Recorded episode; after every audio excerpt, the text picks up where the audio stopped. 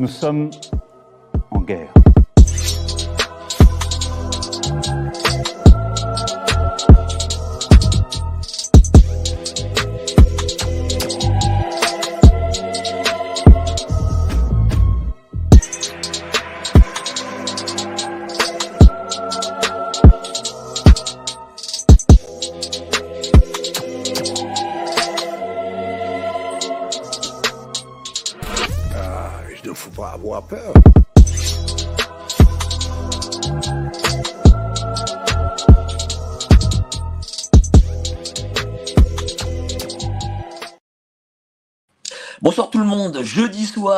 19h, vous êtes sur Géopolitique Profonde pour le live du jeudi soir.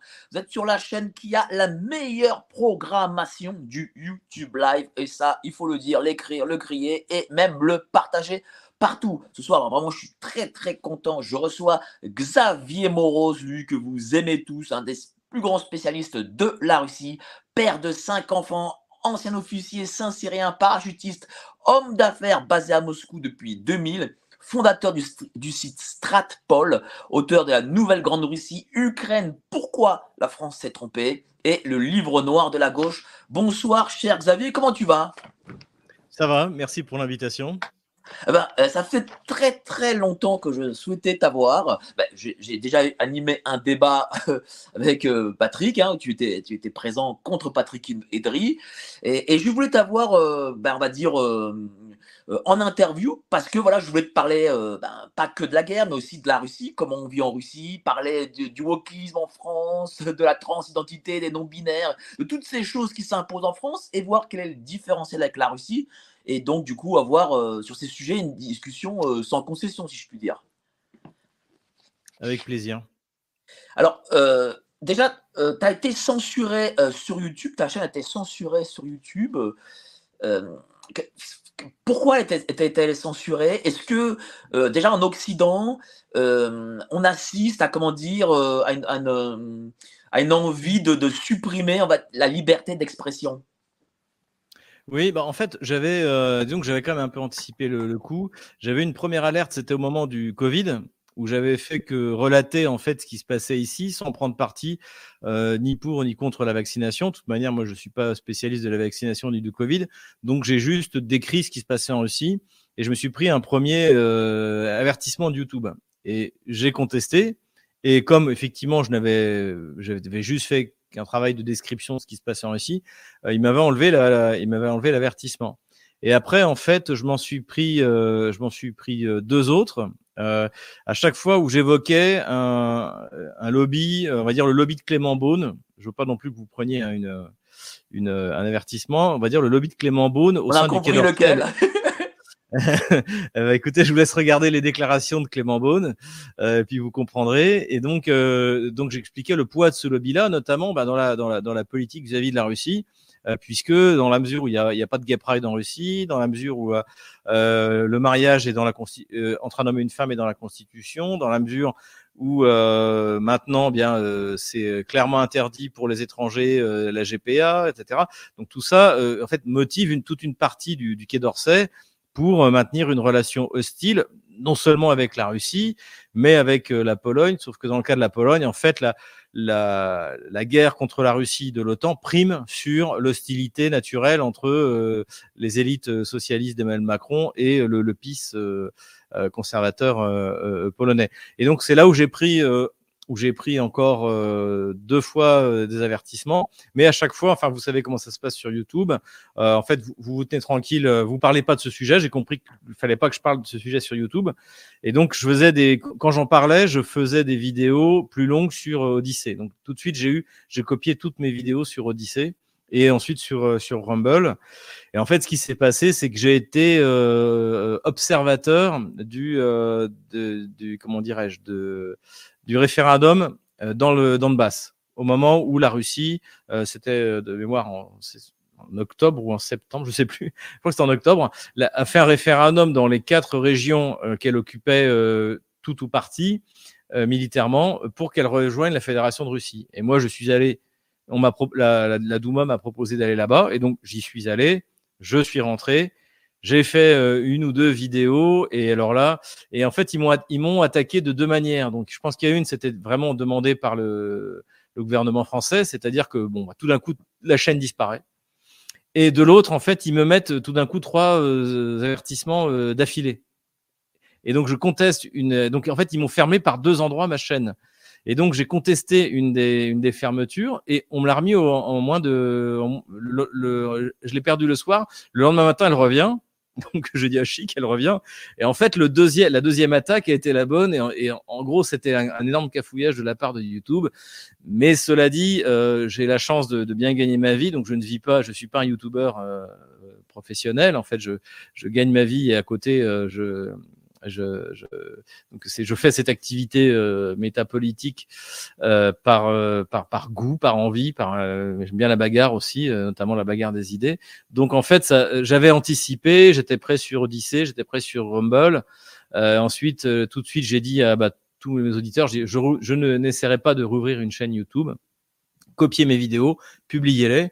Et ce qui fait que, évidemment, que j'aurais connu, j'étais entre 300 et 500 000 vues par mois, euh, par semaine, pardon. Euh, évidemment que j'aurais, euh, j'aurais encore euh, accru mon auditoire, mais j'arrive à maintenir entre 200, 300 000. euh, ça varie. Je ne sais pas non plus qui reprend toutes mes, mes vidéos, mais ce qui Est-ce est que ça signifie aussi que euh, les sociétés occidentales libérales, en réalité, eh ben, euh, la, la liberté d'expression, ben, c'est pas réellement euh, une valeur euh, que- Bah, si vous voulez, j'ai- vous avez cité le livre, le livre noir de la gauche française. J'ai un chapitre qui s'appelle La gauche française et la répression. Et donc la gauche française, elle est née avec la Révolution, euh, qui n'est d'ailleurs n'était pas fatalement de gauche, c'est ce que j'explique. Hein. Euh, elle aurait pu s'arrêter euh, en, en 1991, mais à ce moment-là, eh bien, il y a ce virage donc des gens qui se trouvent à la gauche du roi euh, dans l'Assemblée, euh, donc les Girondins et, les Jacobins. Et, et eux, en fait, c'est, eux, c'est vraiment l'origine de la gauche qui, qui est née du régicide, ensuite du populicide, euh, non seulement en Vendée, mais mais dans à Lyon, dans différentes régions de la France qui refusaient d'obéir au doigt et à l'œil à tout ce qui était ordonné par Paris. Euh, et euh, en fait, ce, le, la règle de la gauche française, et qui je pense d'ailleurs a finalement, parce que le terme de gauche d'ailleurs est parti de France et c'est est essaimé dans le, le reste de la, le reste de, de- du monde, euh, c'est pas de liberté pour les ennemis de la liberté. Voilà. Et je dirais les gens les plus honnêtes, c'est la France insoumise, euh, c'est Corbière, Mélenchon. Ils adorent Robespierre, ils le revendiquent. Euh, Robespierre qui disait euh, euh, il faut euh, la terreur euh, sans laquelle la vertu est impuissante et la et la vertu sans laquelle la terreur est funeste. Donc il y a, il y a une légitimation de la répression et de la terreur en théorie et ensuite euh, dans la pratique qui est le- les fondements même de la gauche.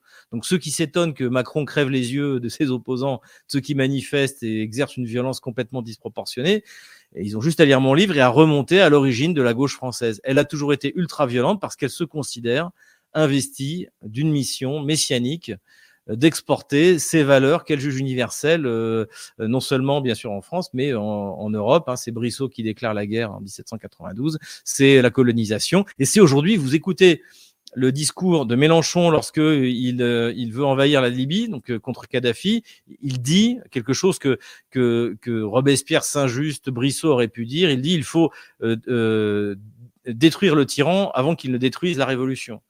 Et les discours de, de Macron contre le tyran Vladimir Poutine, soi-disant, euh, etc., c'est vraiment le, la phraséologie typique de la gauche française depuis depuis 230 ans. Ah bah tiens, Voilà pour répondre. Euh, comment euh, ça, ça me permet de rebondir sur ce que tu viens de dire. Euh, Ouais. Est-ce que Poutine en Russie est vu comme un tyran, alors qu'en France, euh, on parle de Poutine comme étant euh, une forme d'autocrate Non, non, Poutine n'est pas vu comme un tyran et il faut voir que aucune de ces élections n'a jamais réellement été contestée. De, il est donc il est euh, choisi premier ministre en 1999 par Boris Yeltsin. Il devient président par hasard, attention les conspirationnistes, le jour où j'arrive en Russie, le 26 mars 2000, et euh, et en fait, euh, il est réélu. euh, Enfin, sa réélection en 2004 ne pose aucun problème. Il a de toute manière ses quatre, ses huit premières années, euh, c'est ce qui fait est extraordinaire. En plus, on est dans un moment de croissance économique généralisée dans le monde, Euh, et, et en plus, il est assez discret sur la scène internationale parce que la Russie est pauvre. Donc, il- en fait, il reconstruit la Russie économiquement. Ensuite, il a de l'argent, donc il reconstruit militairement, politiquement, il recrée tout un tout un système. Ça, c'est un autre un autre sujet. Euh, mais en fait, euh, euh, l'élection de Dimitri Medvedev en 2008 n'est pas contestée. Et même s'il y a des manifestations en 2012, lorsque euh, euh, Vladimir Poutine reprend la place de Medvedev, les Russes sont ravis que Vladimir Poutine revienne. Parce que les, Medvedev n'a pas eu de chance, il est tombé au moment de la crise de 2008. Et donc les gens, euh, ce qu'ils retiennent, c'est que de 2000 à 2008, ben, la Russie, euh, la, la, la, qualité de vie, les salaires, euh, tout a décollé. Et puis tout d'un coup, en 2008, sous Medvedev, euh, il y a eu la crise économique. Et je pense que c'est injuste d'ailleurs vis-à-vis de Medvedev, c'est que et surtout d'un côté, vous aviez les occidentaux qui disaient, bah comme il est jeune, comme il est, c'est pas un ancien du KGB, il va être gentil. Alors maintenant, il découvre euh, avec, euh, le, conflit en Ukraine qu'en fait, euh, sous certains côtés, Medvedev est encore plus dur que Vladimir Poutine. Sans doute aussi parce qu'il s'est fait, euh, il s'est fait avoir par Juppé au moment précisément, j'en ai parlé, euh, du conflit, du conflit en Libye. Et ce que je veux dire, c'est que donc ensuite Poutine revient au pouvoir en 2012. Il n'y a pas réellement de contestation et il est réélu à chaque fois largement au premier tour. Et, mais si, si, si, vous si vous aviez un président français qui est fait pour la, pour la France ce que Poutine a fait pour la Russie, mais il n'aurait même pas à faire campagne. Ce qu'a fait Vladimir Poutine, quand vous avez connu la Russie depuis qu'il est arrivé, c'est mon cas, mais, mais c'est tout simplement, c'est inimaginable. Et les Russes lui font confiance. Euh, Est-ce que je pourrais critiquer, tiens, en Russie, Poutine, euh, si j'étais russe, euh, comme je peux aujourd'hui critiquer euh, Monsieur Macron, par exemple? Oui, oui, vous pouvez, oui, bien entendu. Euh, la, le, le, problème, c'est qu'il faut trouver aussi un auditoire. Euh, avant la, le, le, début de l'opération ouais, c'est pas faux. Oui, non, mais en fait, avant le début de l'opération militaire spéciale, il y avait une télé euh, officielle qui s'appelait Doge TV, euh, Télé Pluie, je sais pas pourquoi ça s'appelait la pluie, mais enfin, c'est comme ça. Donc, qui était ce qu'on appelle ici les libérales, euh, ce qu'on appellera en France les gauchistes. Enfin, moi, j'appelle ça les gauchistes. Euh, et en fait, donc, eux étaient systématiquement hostiles à Poutine, ont critiqué la politique du Kremlin au moment du Covid, euh, etc., etc. Et, donc, ils critiquaient en, permanence. Euh, ils étaient financés en fait euh, indirectement par l'Union européenne, donc ils, devaient s'appeler euh, agents étrangers. Donc toutes leurs émissions commençaient par, mais ils avaient accès à un réseau de distribution par, satellite, je crois. Moi, je les suivais parce que ça m'intéressait de savoir ce que cette ultra minorité gauchiste soutenue par les occidentaux pensait. Et d'ailleurs, si vous regardez mes vidéos au moment du Covid, j'ai plusieurs fois euh, cité les intervenants parce que c'était parce que c'était intéressant parce que si vous voulez la contestation au niveau parlementaire du parti de Vladimir Poutine, Russie unie, euh, en fait, il reproche à Poutine d'être trop mou. Que ce soit les communistes ou les donc du euh, du, euh, du parti communiste, euh, je sais plus comment il s'appelle, euh, bon, j'ai un trou de mémoire, de Zyuganov, le, président du Parti communiste, ou les nationalistes de feu euh, Jirinovski, eux, ils sont pour que la Russie envoie son armée en 2014 euh, et qu'elle perde pas de temps et qu'elle le fasse le plus tôt possible. Et les communistes, c'est pareil. Et lorsque Vladimir Poutine réunifie la Crimée en 2014, il y a un consensus total de, des partis représentés au Parlement russe. Et en revanche, l'affrontement, il se fait sur autre chose, sur euh, la, la, retraite de la retraite à 65 ans précisément. Euh, là, à ce moment-là, les communistes n'étaient pas du tout contents, ils ont ils ont contesté, etc. Euh, mais c'était une réforme nécessaire que Poutine a pu faire passer comme il est à la poste parce que toute la Russie lui fait confiance. Donc, euh, je, je, donne une précision quand même. En France, une mmh. dame a dit que M. Macron était une ordure et elle est euh, poursuivie en justice euh, par l'Élysée. Donc voilà, on ne peut plus dire qu'on est vraiment libre en France. Ah, mais, ah oui, mais du coup, du coup bah, ça me permet de rebondir sur une de tes affirmations. Voilà, euh, euh, M. Poutine a réussi à faire passer sa réforme de retraite à 65 ans. Oui. Là, aujourd'hui, on est en pleine manifestation en France sur la réforme des retraites à 64 ans. Toi qui es là, français qui habite en Russie, à Moscou, comment tu juges la France?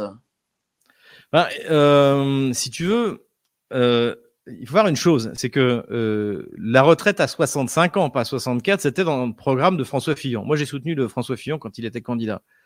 Et euh, il devait être élu. Et les Français étaient prêts à élire quelqu'un parce que qui s'adressait eux comme des adultes en leur disant écoutez, euh, vous êtes à 85 ans d'espérance de vie, euh, c'est pas tenable.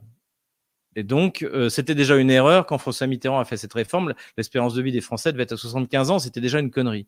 Donc, dix ans après, euh, enfin euh, plus de dix ans après, c'est encore plus. Une... Donc il faut faire, il faut faire un effort. Et je pense que quand on s'adresse aux Français comme des, des, adultes, ils comprennent ça.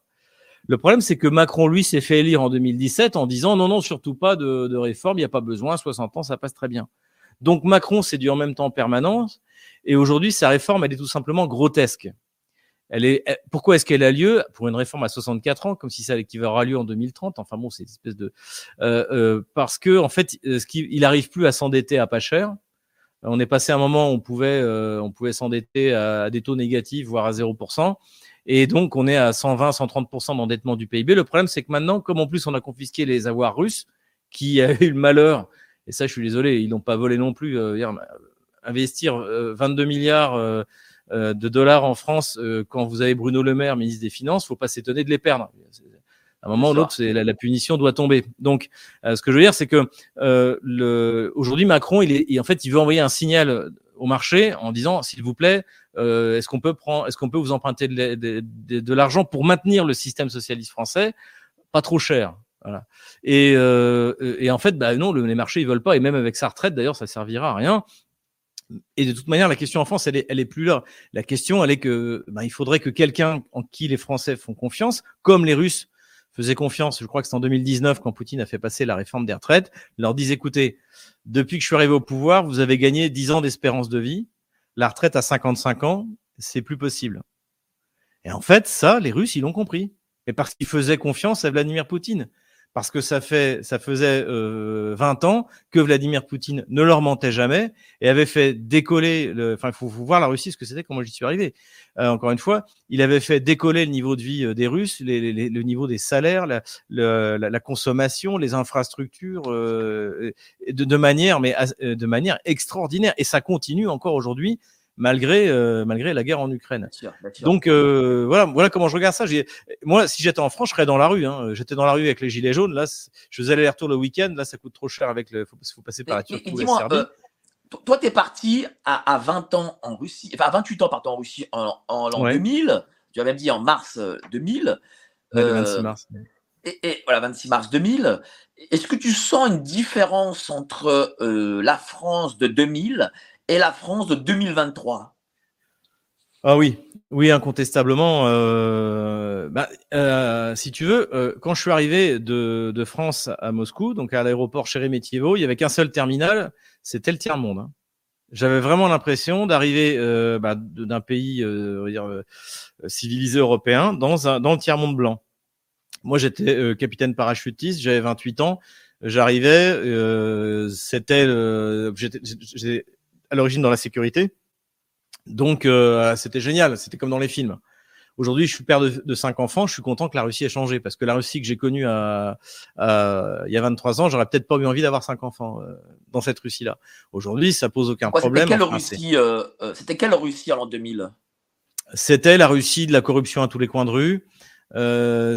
c'était c'était la Russie où tu pouvais pas vraiment planifier ta vie, tu pouvais, euh, tu, c'était toute toute démarche administrative était compliquée, tout le monde grugeait les impôts parce que c'était euh, c'était incompréhensible. Euh, quand tu te prenais une amende euh, dans la rue, il fallait tellement faire de démarches administratives juste pour la payer. Fallait aller à la banque, fallait remplir un truc à la main. Enfin, c'était tellement le bazar qu'en fait tout le monde volait, tout le monde, tout le monde mentait, tout le monde, tout le monde, voilà.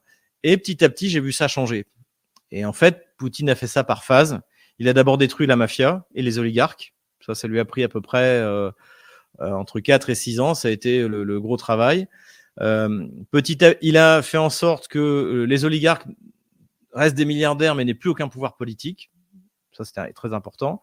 Ensuite, il a fait en sorte que les revenus pétroliers ne partent pas à l'étranger, mais soient réinvestis dans l'économie russe, qui était la manne de l'économie russe. Euh, et puis, tout d'un coup, il a commencé à hausser le ton euh, en politique internationale. Donc, euh, notamment son fameux discours de Munich, conférence de sécurité de Munich en 2007, qui a été ce que les, Occidentaux n'ont pas voulu voir, ce qui était un, avertissement qui s'est concrétisé l'année suivante quand la Géorgie a voulu organiser l'épuration ethnique de l'Abkhazie et de l'Ossétie de du Sud. Là, l'armée russe est intervenue. Donc, euh, il y a eu, euh, il a commencé dès 2004-2005 à, re, à re, remettre l'armée russe sur les rails, relancer le complexe militaire industriel, parce qu'en fait, si vous n'avez pas d'armée, vous n'avez pas de politique étrangère. On est en train de le, on est en train de le découvrir, nous en France. Et euh, petit à petit, et ça n'a pas ralenti sous Medvedev, ça a suivi son cours. En fait, il a tout simplement reconstruit tout un système économique russe qui n'avait jamais existé, bien sûr, ni en Russie, ni en URSS. Et surtout là, il a, euh, il a euh, pris un, un, ministre qui s'appelle Michoustine, euh, il y a, lorsqu'il est, il a été réélu lors des élections qui étaient il y a cinq ans, euh, qui lui, c'est le roi de la numérisation. Et lui, il a fait faire un saut technologique qui fait que maintenant c'est l'inverse. Quand vous arrivez de Russie en France, vous arrivez dans le tiers monde. Et bah, moi, c'est ouais, vraiment l'impression que, que j'ai. En gros, euh, voilà, en gros, tout s'inverse. C'est-à-dire que euh, la Russie entre 2000 et 2023 monte, alors que la France de 2000 à 2023 ah, euh, oui. baisse drastiquement, quoi. C'est ça. On, on s'est, on s'est croisé en 2014. C'est-à-dire que la Russie montait, la France descendait. Euh, et puis là, maintenant, bon bah, c'est. Mais cela dit, il n'y a pas que la Russie. vous voyez, les réformes de la Chine, Deng Xiaoping en 79 ou en 80, je me souviens plus. Il lance les grandes réformes. Bon, bah là, c'était pas il y a si longtemps, hein. c'était il, y a, il y a 40 ans. Mais euh, tout d'un coup, il y a eu un accélérateur historique et, et la Chine d'aujourd'hui n'est pas celle d'il y a 10 ans, n'est pas celle d'il y a 20 ans. Et c'est aussi pour ça d'ailleurs que euh, les, les, les, les, Occidentaux sont plantés dans les sanctions économiques parce qu'ils ont. C'était marrant parce qu'ils c'est les promoteurs de la globalisation, mais ils n'ont pas voulu. Ils ont regardé que celle qui les intéressait, c'est-à-dire un, pou, un pouvoir mondial qui domine la, la planète. Mais ils n'ont pas vu qu'en fait, il y avait une autre mondialisation qui était une mondialisation des échanges et qui était opérée par des acteurs qui voulaient pas abandonner leur pouvoir régalien à une structure euh, euh, créée par euh, quelques fanatiques avec Schwab. Donc, résultat, vous avez des pays comme le plus visible, c'est la Chine, mais vous avez l'Inde, le Brésil, l'Indonésie, l'Arabie Saoudite aujourd'hui, qui euh, se sont dit bah, finalement la, mondialisation c'est bien, on peut avoir de plus grands clients, donc euh, il y a plus de concurrence euh, parmi nos acheteurs, donc on peut augmenter les prix, on peut et donc en fait la Russie s'est inscrite dans un, ce mouvement-là général qui fait qu'un pays qui part de, très bas peut, si jamais il est bien géré, et la Russie est remarquablement bien gérée, dépasser ses concurrents. Et en, en, en, parité de pouvoir d'achat, la Russie euh, était, euh, était euh, au niveau de l'Allemagne. Je pense que maintenant, avec la, avec la, la crise énergétique, la Russie est passée dans l'Allemagne. La Russie est la première économie européenne en réalité. Euh, Emmanuel Todd a fait une très bonne critique. En France, mmh. Mais des fois, j'imagine mmh. que tu reviens en France. D'ailleurs, tu reviens souvent en France. Euh, Qu'est-ce qui te choque le plus quand, quand tu arrives en France, hormis euh, l'aéroport? Bah, Déjà, honnêtement, changement de population. Euh, c'était euh, euh, là, franchement, pourtant à Paris, je vis dans un, quartier plutôt sympathique, le, nord du 15e. Euh, là, vraiment, le, c'est ce que disent un peu. Je suis un peu comme les Russes en fait. Les Russes disent mais où sont les Français? Paris est une ville qui était habitée par des Français, donc le changement de population est choquant. la saleté. J'ai dû refaire des documents en France, donc je suis passé par l'administration dans la mairie, dans certaines mairies parisiennes. Enfin, quand on compare à, la, à Moscou, mais c'est juste une honte. Une honte. Et Moscou, c'est 13 millions d'habitants. Donc, euh, tu compares euh, Paris et sa banlieue, ça fait 12 millions d'habitants.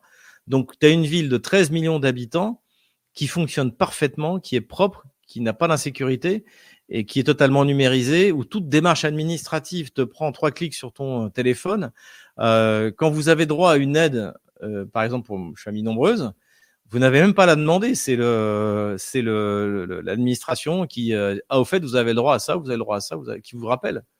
Quand tout d'un coup, est-ce qu'il y a trop d'argent dans les caisses russes, ça arrive assez souvent, c'est, c'est les aides depuis les années Poutine. Euh, Poutine ou Michoustine dit, bon, bah voilà, euh, en gros, on a du rab, euh, on va donner, euh, on va donner, je sais pas, moi, 50 000 roubles à, à toutes les familles de plus de trois enfants. Euh, le lendemain, vous avez l'argent, ma femme reçoit l'argent sur son compte. Donc il n'y a pas de, enfin tout est tout est, carte, remarquablement quoi. organisé. Ouais. Alors et ce qui est intéressant, c'est que parce que les gens disaient, mais les gens disaient ça aussi il y a 23 ans. Oui, mais la Russie ça te plaît parce que tu habites à Moscou. Bon, il se trouve en plus moi j'ai été en 2009-2010 directeur d'usine à Ulyanovsk sur la Volga. Donc j'ai vu aussi la la la la, la, la région russe euh, et pareil petit à petit suivre Moscou. Moscou donne le ton et euh, ben vous avez ensuite tout un réseau de villes millionnaires qui suit petit à petit. Et pareil, moi j'ai des amis qui, qui maintenant qui vont à Ekaterinbourg, à Nijnovgorod, ville que je connais parce que j'y ai travaillé euh, en mission. Mhm. Ils me disent, tu reconnaîtrais pas, c'est incroyable, le centre-ville est hyper sympa, il y a plein de trucs à faire, euh, etc., etc. Les, les, les, les, les infrastructures, les routes, les, les voies ferrées, les aéroports, les aéroports, mais c'est magnifique. Euh, franchement, vous arrivez de l'aéroport, prenons une ville de province importante en Russie, et Yekaterinbourg. Vous arrivez de Yekaterinbourg là, et vous arrivez à l'aéroport de Bordeaux, bah, excusez-moi, c'est pas, pas sérieux. il y a un différentiel, quoi, c'est sûr. Ah non, mais c'est pas sérieux. C'est euh, et je pense, je connais pas, je connais, je, je suis allé qu'une fois en Chine, et je pense qu'il y a plein de villes de province en Chine où il doit y avoir, je sais pas, 20 millions d'habitants. C'est, euh, ça fonctionne mieux qu'à Bordeaux, et Mais- ou à mais- Lyon. c'est vrai que- euh, C'est vrai que la France, on a l'impression qu'il y a une accélération euh, du mauvais, on va dire, euh, en 20 ans, quoi. Mais une vraie, vraie accélération par rapport euh, aux années 80, 90. Bah, moi, je, je pense qu'il y a- y eu il y a eu, euh, il y a eu une impulsion socialiste par François Mitterrand en 81. Je pense que c'est le grand responsable de notre déclin. Euh, et, euh, et qu'en fait, euh, à aucun moment, même quand il y avait des gouvernements soi-disant euh, de droite, ils ne sont revenus sur ces lois délétères, comme les 35 heures, par exemple. Personne, euh, Ouais. même sous Sarkozy, ils ont fait des bricolages, les heures supplémentaires, au lieu tout simplement de dire le, travail est important. Les hommes s'accomplissent par le travail. En revanche, il faut faire en sorte que la pénibilité du travail soit euh, soit diminuée. euh. C'est ce qu'essaient de faire les Russes. Les Russes, oui, ils ont un problème démographique qui est beaucoup moins grave que, d'ailleurs, à mon avis, que celui du reste de l'Europe. Euh, mais de toute manière, bon, bah, ils veulent éviter la migration, donc c'est technologie. Et vous voyez, et vous voyez d'ailleurs les impulsions qui sont données, y compris dans le bâtiment. Euh, le, seul véritable problème économique de la Russie fondamental. Enfin, il y en a deux. Il y en a- un qui peut être résolu, notamment grâce à la Chine, c'est les semi-conducteurs, et c'est le manque de main d'œuvre. La Russie, qui est frappée de sanctions, elle est à 3,7% de chômage. Et, euh, et, moi, j'ai des amis qui sont dans l'industrie et ils me disaient, euh, écoute, nous, on manque de bras. J'ai demandé à mes ressources humaines, écoutez, il y a 3,7% de chômeurs, trouvez-les, embauchez-les. Mais il m'a dit, en fait, les 3,7% qui travaillent pas, en fait, ils travaillent, simplement, ils travaillent au black, ils sont pas déclarés, ou alors c'est vraiment les types qui, à qui il manque un bras, euh, et tu peux, tu peux C'est-à-dire que le maire n'a pas euh mis la Russie à genoux, quoi, économiquement. Non, non, non, non, non, non, non, mais y a, y a, je vois pas qui pourrait mettre la Russie à genoux, euh, c'était complètement délirant. Euh, mais ça, d'ailleurs, enfin, quand cette, cette guerre sera terminée et que, et on verra une chose, c'est que les, agents du Kremlin, c'était pas, pas moi.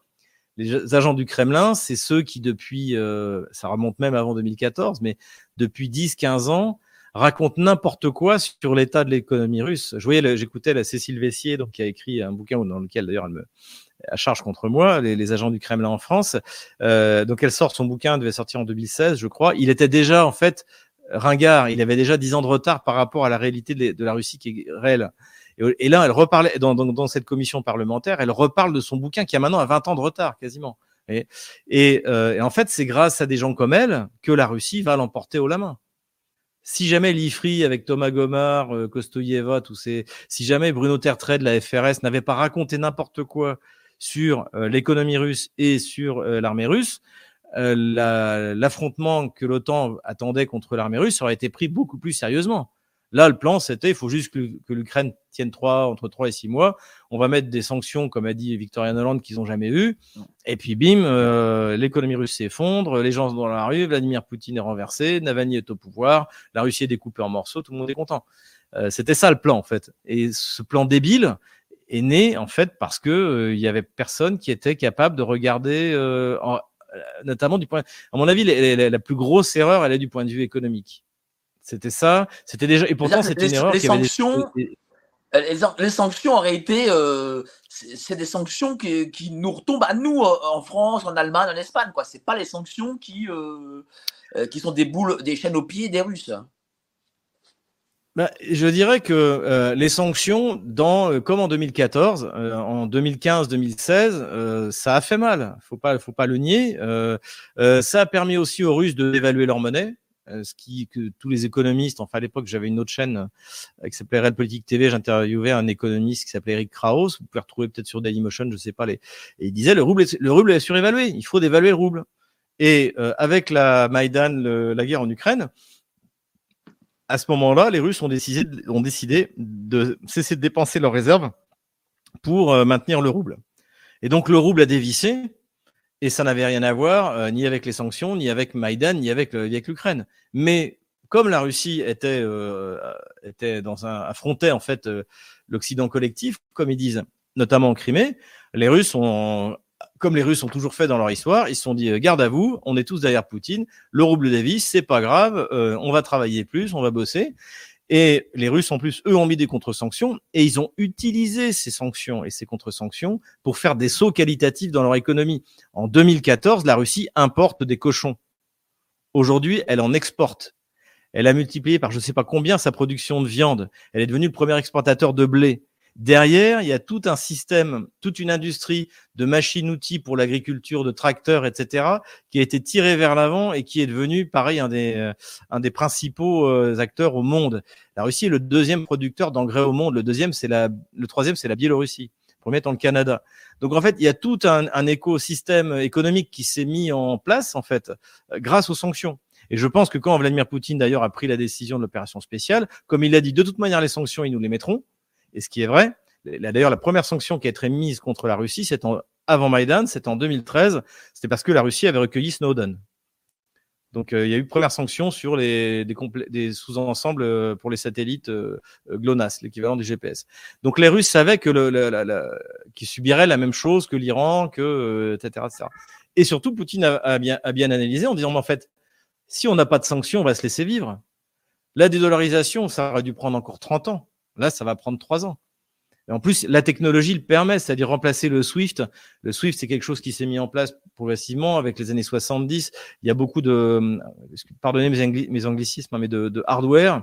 Euh, il faut, euh, pour, connecter les banques avec les banques centrales, avec une validation des échanges, ça a pris énormément de temps, c'est très lourd. Mais maintenant, vous avez euh, la blockchain. Et quand vous écoutez Poutine vous parler de la blockchain, vous comprenez que lui, il a tout compris, en fait on vous parle de, monnaie, de monnaie numérique qui vont permettre d'accélérer euh, les échanges. Vous n'avez plus besoin de Swift. Et mes amis, un de mes jeunes amis. Euh, là, tu parles de monnaie numérique, d'accord euh, Je sais qu'en Europe, on veut mettre en place la monnaie numérique, mais la façon dont on veut mettre en place la monnaie numérique, c'est plus une forme de servage qu'un gap technologique. La, Russie veut mettre en place la monnaie numérique de ce que je vois, mais euh, elle veut pas pour autant supprimer ce qui existe déjà. Mais de toute manière, il faut bien une chose, c'est que les échanges euh, que vous faites, c'est déjà du numérique. La monnaie, elle existe, elle, n'existe nulle part. En fait, enfin on pourrait faire toute une émission sur la monnaie. Faudrait inviter Charles Gave, faudrait inviter des gens plus compétents que moi. Mais globalement, la monnaie, c'est euh, une confiance. vous acceptez de donner quelque chose, votre, travail ou un bien euh, en échange de quelque chose de virtuel, mais euh, vous vous dites, bah, quand je reçois un euro ou 10 roubles, euh, je sais que je pourrais acheter quelque chose avec. En gros, c'est ça. Et, et, je sais que c'est derrière, il y a une véritable économie qui me permettra d'exercer mon droit à acheter quelque chose avec cette monnaie. Et, et en fait, euh, donc c'est ça la valeur réelle. Et le problème, c'est que bon après, on va pas revenir sur la fin de Bretton Woods, etc. Parce que j'ai publié là-dessus, j'ai fait des émissions. Mais aujourd'hui, aujourd'hui, on en est là. Et la question, c'est de faire circuler cet argent. Et le seul moyen de le faire circuler, c'était le SWIFT. Mais à partir de 2014, lorsque la, Washington a mis les premières sanctions contre la Russie, donc ils ont privé pour la, la Crimée l'utilisation du SWIFT, l'utilisation du système Visa Mastercard, les Russes ont immédiatement mis leur propre système. Et ce qui fait que quand, en 2022, euh, Visa Mastercard a été coupé, les Russes ne s'en sont même pas aperçus. Parce qu'il y a le système MIR, la carte MIR. Alors, pour revenir à la Russie et la France, euh, est-ce que toi, tu, pourrais revivre aujourd'hui dans la France de 2023 euh, euh, Non, j'ai cinq enfants, je ne peux pas les élever dans la France de 2023. Mais j'aimerais bien, si, si, un jour je vois qu'il y, y, a quelque chose de, pour redresser notre pays, comme, euh, comme Vladimir Poutine l'a fait, par exemple, et qu'il y, y, a un parti politique euh, qui, qui, vaut la peine, qui, qui, prend des risques que personne n'a pris, euh, s'il y a l'occasion, oui, je reviendrai à ce moment-là. Je suis revenu pour les Gilets jaunes en 2018 parce que j'ai senti un mouvement authentiquement populaire de, des travailleurs contre les parasites, ce qui est vraiment, à mon avis, la, la, la, la scission en France, c'est ça, ceux qui travaillent et ceux qui foutent rien. Et ça va du euh, de celui qui vit des allocs euh, euh, jusqu'à jusqu'à Bruno Le Maire, qui qui, qui, qui est un parasite, ou une bonne et une bonne partie des députés français, il faut le dire aussi, qui sont des analphabètes, euh, qui servent absolument à rien. Et c'est, enfin c'est c'est la, la, troisième République empire, et pourtant euh, c'était pas terrible. Faut lire Barès, leur figure. Qu'est-ce qui, euh, dérangerait, par exemple, tes enfants? Est-ce que, tes enfants, par exemple, parlent français? Euh, ou, bah, mes enfants, ça, va, ça va de 12, ça va de 12 à de 12 à 1 an. Donc euh, euh, celui qui a 12 ans parle très bien français. Ouais, l'aîné 12 ans parle très bien français. Là, il prend des cours de français. Euh, je, je, souhaite qu'il soit totalement bilingue et qu'eux-mêmes puissent puisse euh, choisir. Hein. Si, si, un de mes fils veut faire Saint-Cyr, je serais ravi. Euh, je ferai tout pour l'y aider. T'as pas coupé avec la France, quoi Comment? T'as pas coupé avec la France, je veux dire. ah non non non non, moi je dis, je dis, je dis à mes enfants. Tes enfants la française. Non non non, je, je dis mes enfants, ils sont euh, franco-russes, ils sont euh, binationales, biculturels. J'ai fait tout. Euh, on est une famille catholique, donc ce qui est donc non non c'est non non là-dessus non non ils sont, ils sont français. Après j'élève des, des, des hommes et une femme euh, libre à 18 ans et choisiront là où ils voudront euh, vivre, ce, ce en Russie la France, peut-être même ailleurs. Hein, encore une fois, euh, faut pas. Euh, faut être, faut être enraciné, mais après c'est c'est un véritable enracinement qui permet après de s'ouvrir vers le monde, de de pas justement avoir ce regard, de, jugement vis-à-vis des autres civilisations au lieu de, eh bien, les prendre telles qu'elles sont. Hein. Bien sûr. Mais justement, en parlant d'enracinement, est-ce que tu sens que en France, lorsque tu regardes ça un peu de l'extérieur aussi, est-ce que tu te dis, euh, il y a quand même, euh, il y a ce manque d'enracinement déjà un, il y a une volonté d'imposer aussi la haine de soi, euh, il y a une volonté d'imposer des, des, des, visions idéologiques qui font que ben les Français ne, ne sont plus des Français. Euh, bah, je pense que oui, c'était le but de toute une élite intellectuelle. Bah, le plus connu, euh, c'est Bernard-Henri Lévy. Et euh, je pense qu'ils ont voulu faire la même chose en Russie. Euh, et, mais en Russie, ça a été impossible parce que la, la France, en fait, de l'après-guerre, a vécu euh, sur la honte de 1940, sur la honte de la collaboration, sur la honte de la décolonisation. Et ça, bah, des gens comme euh, qui aujourd'hui d'ailleurs sèment la guerre en Europe, comme Bernard-Henri Lévy, comme euh, Glucksmann fils, mais son père en faisait déjà autant. Euh, eh bien, ces gens-là ont su l'utiliser et ils assoient leur leur domination sur notre humiliation. Et c'est vrai que d'ailleurs, vous entendez même chez des gens qui se disent euh, hein, ah oui les Français, les Français, les Français, euh, etc. Ils sont comme ci, comme ça. En gros, on était tous, on était, on est tous des collabos, euh, voilà, comme si on n'avait pas eu 1500 ans d'histoire et que effectivement les années 40 n'étaient pas les années les plus glorieuses de notre histoire, mais cela dit, on a 1500 autres années sur lesquelles on a largement de quoi trouver euh, la gloire pour euh, bien faire renaître, euh, faire renaître notre nation. Mais le problème, c'est que nos élites, en fait, qui sont médiocres, nous utilisent là-dessus. Et quand vous essayez d'avoir un discours rationnel pour e-, essayer d'expliquer euh, euh, que, mais attendez, oui, d'accord, on a perdu en 40, oui, il y a eu la collaboration, mais déjà c'était les gens de gauche, c'est ce que j'écris dans mon bouquin. déjà c'était vous. Euh, et ensuite, ça n'enlève rien au siècle de Louis XIV, ça n'enlève rien euh, au fait que la France soit une grande nation scientifique, une, grande nation littéraire, une, euh, et, puis qui a apporté énormément à l'humanité, notamment bah, par par le christianisme. Donc tout ça, tout ça, mais tout ça, immédiatement, on vous dit ouais, vous êtes en fait, en fait, vous êtes un nazi, vous êtes un fasciste, d'oser prétendre des choses pareilles. Donc euh, ça et ça, ça a marché. Et ils ont essayé de faire ça. Je vous parlais notamment de TV, de tous ces milieux libéral nés, euh, gauchistes, hein, pour, pour, traduire en français, ou, ou libérastes comme les appellent les, les Russes, qui les aiment pas. Euh, en fait, euh, ça n'a pas marché parce qu'il y a eu la deuxième guerre mondiale et parce que les Russes l'ont gagné et la, seule la victoire est grande et que euh, ils ont perdu 27 millions de morts, mais euh, il, mieux, mieux valu que la France euh, euh, euh su, subisse la même subit la même la même la même catastrophe humaine que que fait de l'illumination de 1940. Il y a un film que je cite souvent, j'ai cité dans mon livre, c'est le, le, le, film de les tricheurs de Marcel Carnet. Et en fait, on voit cette crise. Euh, c'est en 1958. Et en fait, on voit très bien que le, le donc c'est l'histoire d'une jeune fille euh, donc qui sans foi ni loi, avec toute la jeunesse complètement débauchée de l'époque, 58, hein, 10 ans avant mai 68.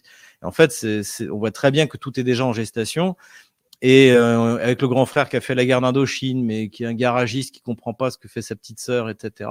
Et on voit, en fait, il y a eu un délabrement complet de la société française après la deuxième guerre mondiale, et notamment il y a cette humiliation. Et la Russie, grâce au sacrifice de ces 27 millions de morts, n'a pas subi cette humiliation. Et ça, c'est quelque chose euh, que, par exemple, quand il qui me disent ah oui, mais bon, euh, il va y avoir des l'armée russe a des pertes, etc. Oui, mais c'est pas si grave que ça. C'est dur ce que je vais dire, mais euh, nous c'est pas c'est pas. Euh, on a eu très peu de pertes pendant la Deuxième Guerre mondiale. Je crois qu'on en a eu euh, moins de 300 000, enfin, comme les Américains d'ailleurs. Mais le, la, la, la, perte de notre âme a été bien plus grave. Et les Russes, eux, ont conservé leur, leur âme. Et notamment en, en, vénérant le, comme nous on devrait vénérer la Première Guerre mondiale, par exemple, l'âme de leurs ancêtres, ces grandes manifestations du 9 mai, eh bien ça, ça les rattache à leur passé. C'est le, c'est le conservatisme authentique en fait.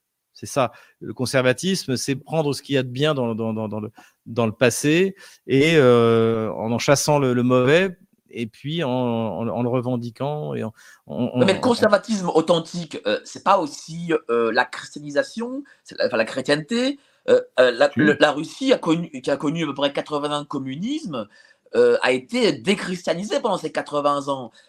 donc, pour le coup, dès la fin de l'URSS, elle aurait pu euh, rentrer de plein pied euh, dans euh, le capitalisme et, et, du coup le progressisme. Pourquoi ne l'a-t-elle pas fait Elle l'a voulu.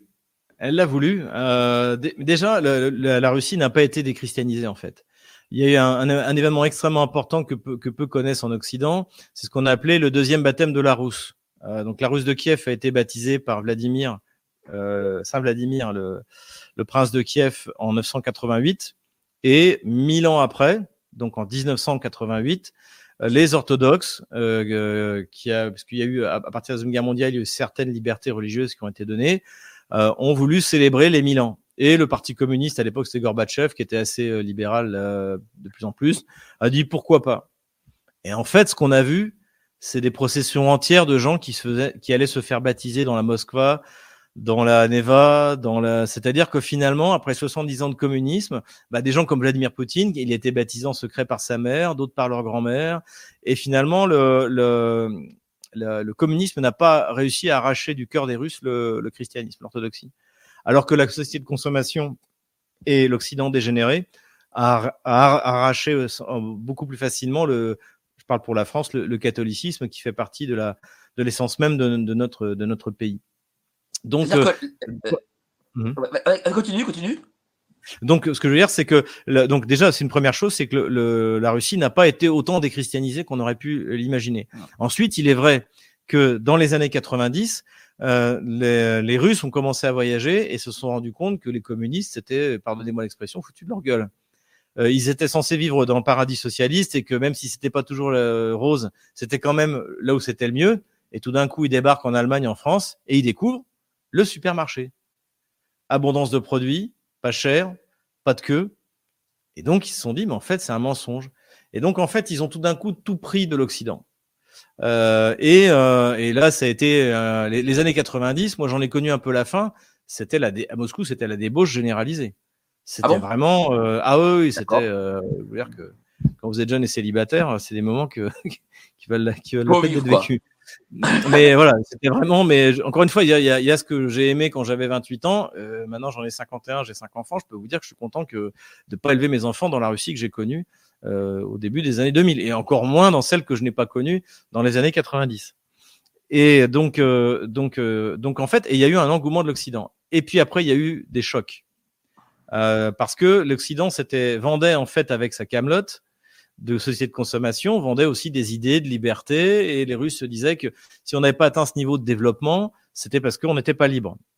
Et puis euh, l'Occident, au, au, lieu de, surtout Washington, au lieu de, de, créer une Pax America, donc c'est-à-dire que de, de, faire régner la paix dans le monde avec cette, c'était la seule grande puissance euh, mondiale à l'époque, euh, réellement, euh, là, a utilisé son avantage pour euh, lancer bah, toute une série de, d'impérialisme, de, de, quasiment dès le début d'ailleurs, hein, première guerre en Irak, les guerres de Yougoslavie, bombardement de la Serbie, qui a énormément choqué notamment des gens comme Vladimir Poutine, notamment l'impuissance de la Russie, qui était le grand allié de la Serbie, et la soumission de la France, qui était le deuxième grand allié de la Serbie. Donc ça, ça a été des, des, des déclics.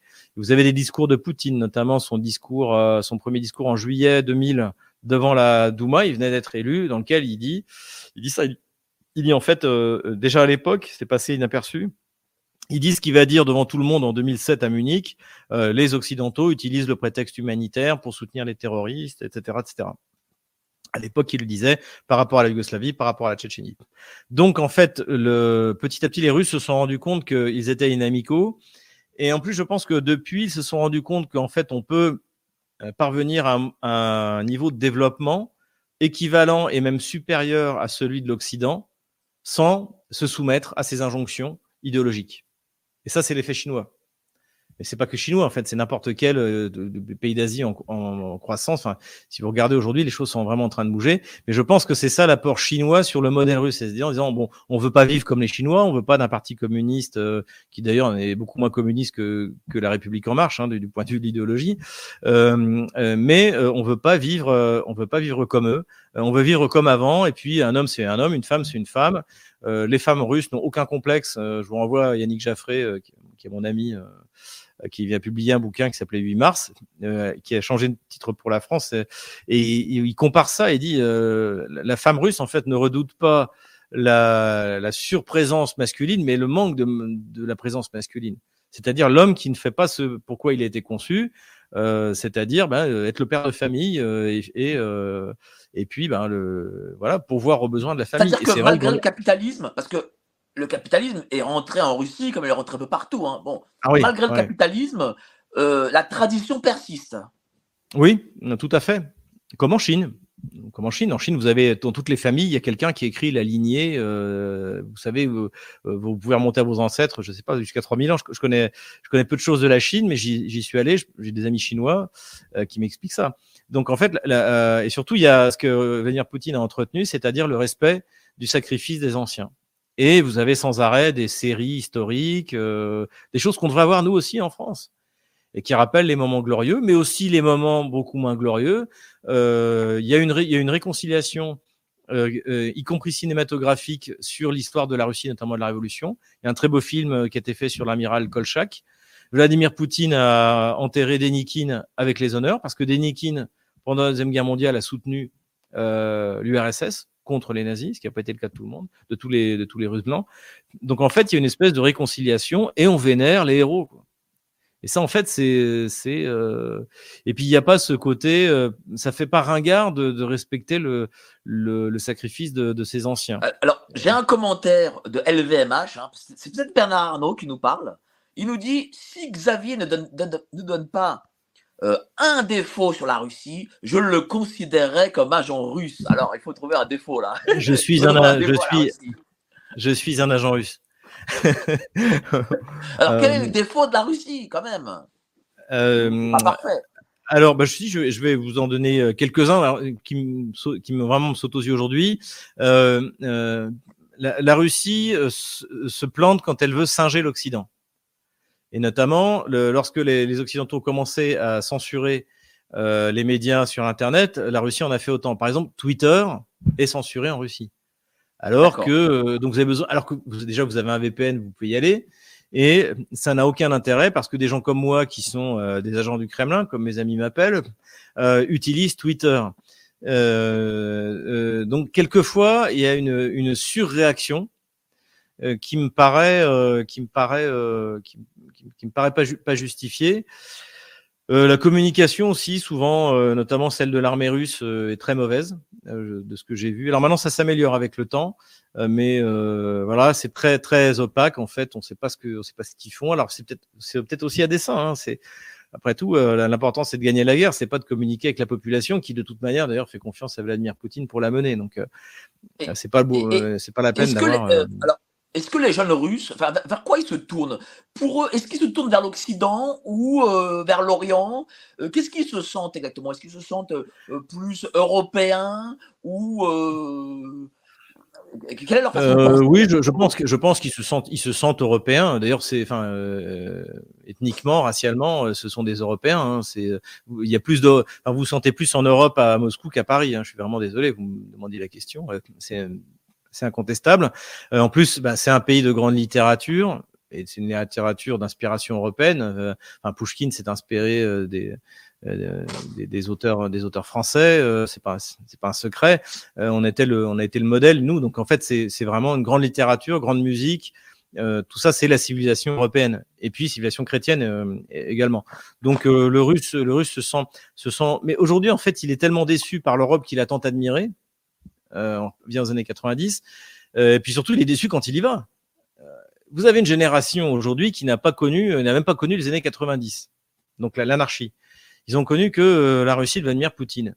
Bah, si vous avez 22 ans, on va dire aujourd'hui, dans la Russie de Vladimir Poutine, euh, que vous vivez à Moscou, vous allez à Paris, vous êtes horrifié. Vous pouvez pas laisser votre portable sur une table de café parce qu'on vous dit que vous allez vous faire voler. Si vous n'êtes pas déjà fait voler, vous pouvez vous faire voler votre montre. Euh, encore une fois, vous vous sentez pas en Europe parce que ben il y a eu un changement de population. Ouais, mais, ouais, mais euh, euh quand vous êtes touriste, vous allez à Paris, on vous amène pas à Barbès, on vous amène, euh, on t'amène euh, à Montmartre et, et, à la Tour Eiffel, même si bon, même si. Oui, mais enfin encore une fois, il y, y, a des tas de quartiers aussi sur les vous pouvez faire, vous pouvez vous faire arracher votre montre, euh, votre téléphone. Euh, c'est pas. Euh, Ce sont des mauvais exemples. Aussi. La Tour Eiffel, c'est insupportable. tous les Russes le disent. C'est insupportable la Tour Eiffel. Et maintenant, il y a, des, rideaux de verre par balle. Qu'est-ce que c'est que ça? Qu'est-ce que c'est devenu? Et c'est sale. Donc, encore une fois, le, et surtout, cette génération qui a 22 ans, elle n'a pas connu l'URSS sous les années 90 où effectivement, là, vous vous disiez, si vous aviez 22 ans en 1992 que vous débarquez en France, vous dites, mais quel foutage de gueule j'ai subi. On me ment, quoi. Euh, rien qu'en arrivant à Charles de Gaulle Étoile. Aujourd'hui, c'est l'inverse. Vous arrivez à Charles de Gaulle Étoile à Sheremetyevo ou à Domodédovo parce que les aéroports se sont construits. Euh, et je vous dis pas d'aller passer vos vacances à Sochi ou dans la Crimée qui a été reconstruite par euh, la Russie depuis. Mais euh, moi, j'adore le, Kaliningrad, donc donc c'est en mer Baltique. Mais c'est les, les vacances du petit Nicolas. C'est un, monde euh, euh, un monde qui a disparu. Mhm. Mais regarde ces jeunes euh, qui ont TikTok, qui ont YouTube, qui ont Instagram. Est-ce que les visions idéologiques que ces, réseaux sociaux mettent en avant, c'est-à-dire bah, transidentité, les non-binaires, le wokisme, ils pourraient en être imprégnés pour le coup. Ça pourrait, parce que c'est des images aussi qu'ils reçoivent tous les jours. Non, mais bon, je sais plus qui disait, l'adolescent passe par tous les stages de la folie. Donc euh, effectivement, c'est des choses qui peuvent euh, qui peuvent arriver. Mais tant que c'est pas soutenu par un État, tant que c'est pas obligatoire, bah, c'est Lucien Cerise qui disait, il y a, je voyais ça il y a pas longtemps, le, transhumanisme est, devenu euh, est passé dans la dans la phase coercitive, c'est-à-dire que vous allez quasiment être obligé de le faire. Euh, en fait, les gens n'y vont pas naturellement. Pas non plus euh, raconter euh, n'importe quoi. C'est pas parce que bah oui, il y a des trucs qui circulent. et en plus, moi aussi, ce que j'observais souvent, c'est que la, vie, la vie en Russie, vous trouvez facilement du travail, mais en même temps, si vous travaillez pas, bah, il n'y a pas grand-chose pour vous aider. Surtout quand vous il n'y a pas, il a pas d'aide comme ça, vous n'êtes pas payé rien, vous n'êtes pas payé à rien faire. Donc en fait, même, vous voyez, des, des enfants de mes, de mes amis, euh, qui d'un coup passaient à l'âge adulte. Bon, il y a peut-être un moment de crise euh, dans le moment où ils sont en faille. Puis en fait, euh, vous les revoyez à 22 ans, ils bossent. Parce que sinon on meurt de faim, tout simplement. Parce qu'il n'y a pas, il a, pas d'assistanat comme on peut en avoir en France. La médecine est gratuite. Euh, y a, si vous êtes handicapé, vous êtes pensionné. Les familles nombreuses, moi, je, ne calcule pas le nombre d'aides dont on bénéficie.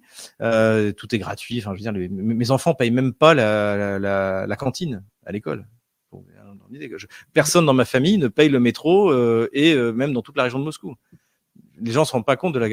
Il y a des aides en naturel, du lait, des. Enfin, c'est ne pas. Il y a aucune excuse pour ne pas faire d'enfants euh, en Russie et surtout et surtout à Moscou. Donc en fait, si vous si vous travaillez, si vous êtes actif, là vous avez. En revanche, si vous si vous voulez vivre des, des, allocs, bah, vous, vous vivrez pas et c'est pas possible. donc, alors, et surtout, alors, si vous êtes étranger, si vous êtes étranger, à part la médecine gratuite, euh, vous n'avez droit à rien.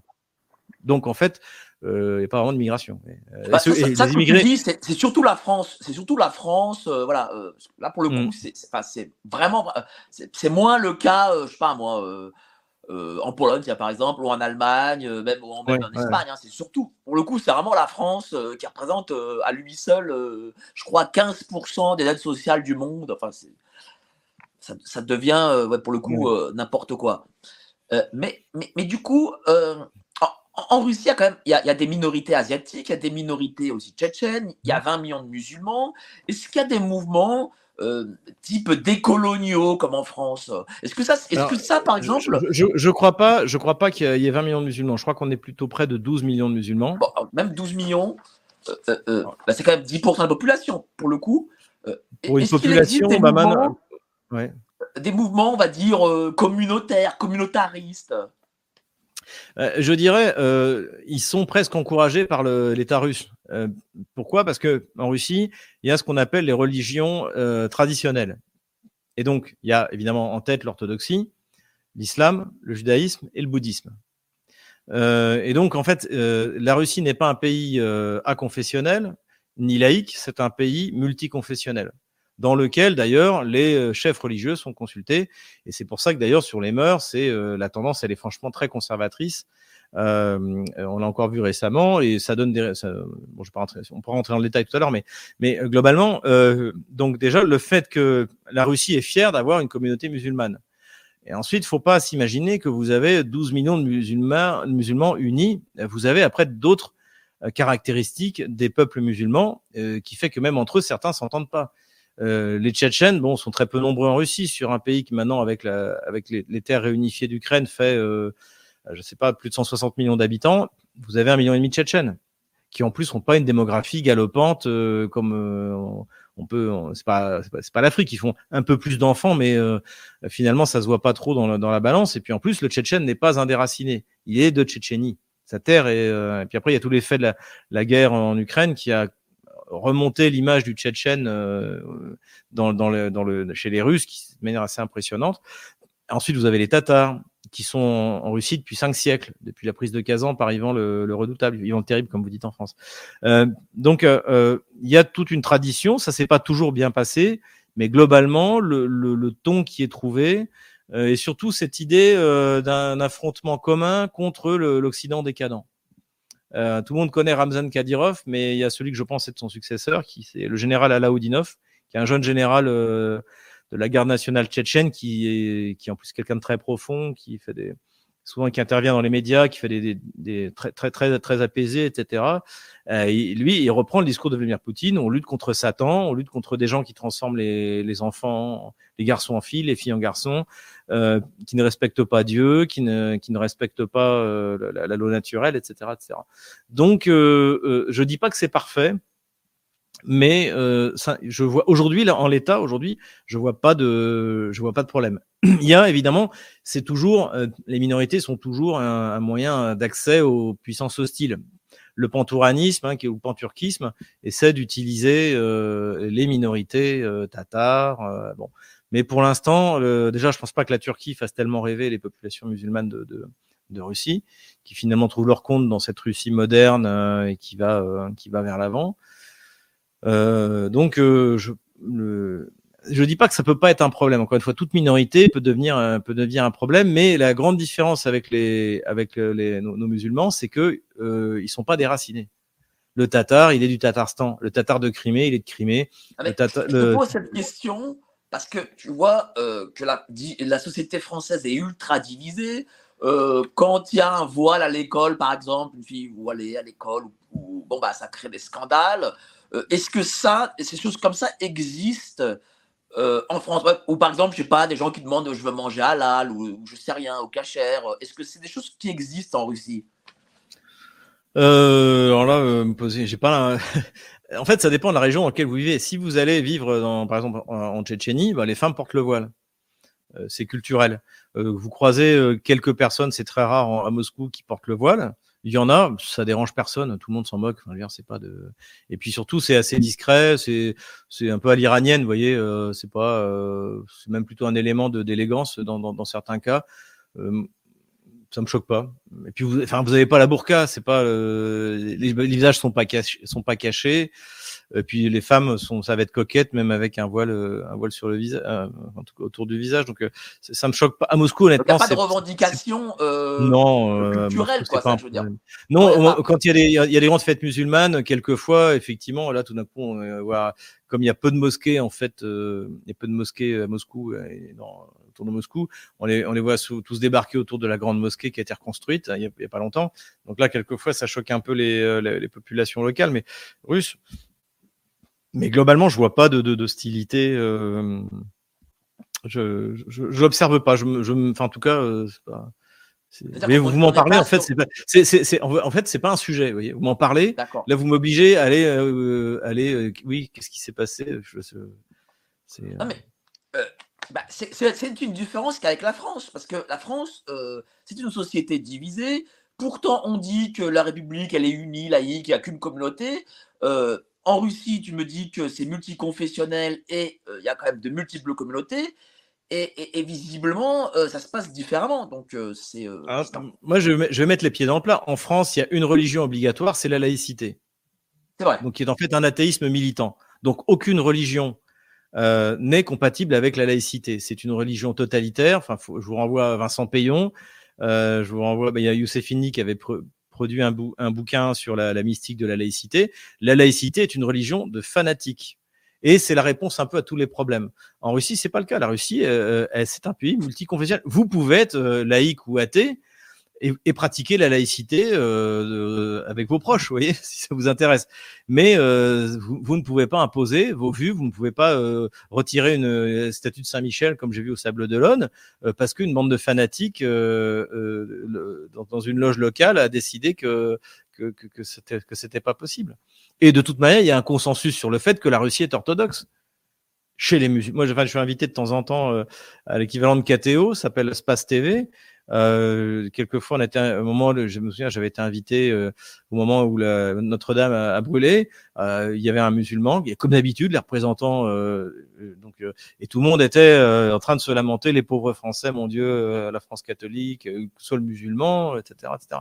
Et donc, et, et ce que je dis, en plus, on l'a observé notamment dans cette dans cette guerre de l'OTAN contre la Russie, c'est que euh, les bouddhistes, les musulmans, euh, les juifs, et euh, même si c'était assez partagé, faut dire, chez les juifs, ça n'était pas aussi aussi de manière aussi, aussi spontanée, en tout cas aussi unifiée unifié que chez les musulmans, par exemple. Mais immédiatement, tout le monde a adhéré parce qu'on a bien compris que c'était une guerre idéologique également de l'Occident décadent, j'entends bien décadent, euh, et sataniste, pour citer les mots, euh, contre euh, la, Russie chrétienne qui croit en Dieu, qui a mis Dieu dans sa constitution il y a trois ans. voilà, c'est c'est comme ça. Ça signifie que pour toi, en fait, le, le, problème aussi de la France, c'est la République des Lumières et ben, la laïcité qui, qui en découle, quoi.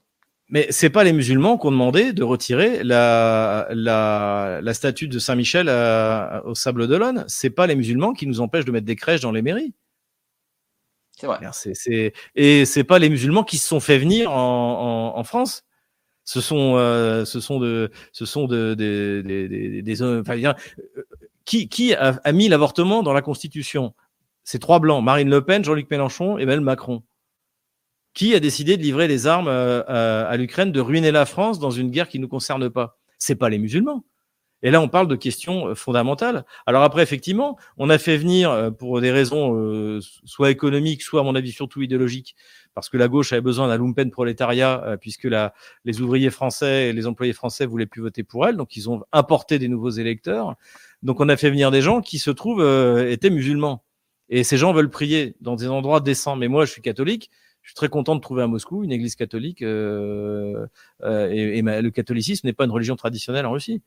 Euh, sinon, j'y vais chez les orthodoxes, mais c'est pas pareil. Donc, donc voilà, c'est le. Moi, j'aurais préféré qu'ils viennent pas. J'aurais préféré qu'ils restent chez eux. Et je pense qu'ils auraient été d'ailleurs beaucoup plus heureux, surtout maintenant où la France est ruinée. Mais globalement, c'est pas.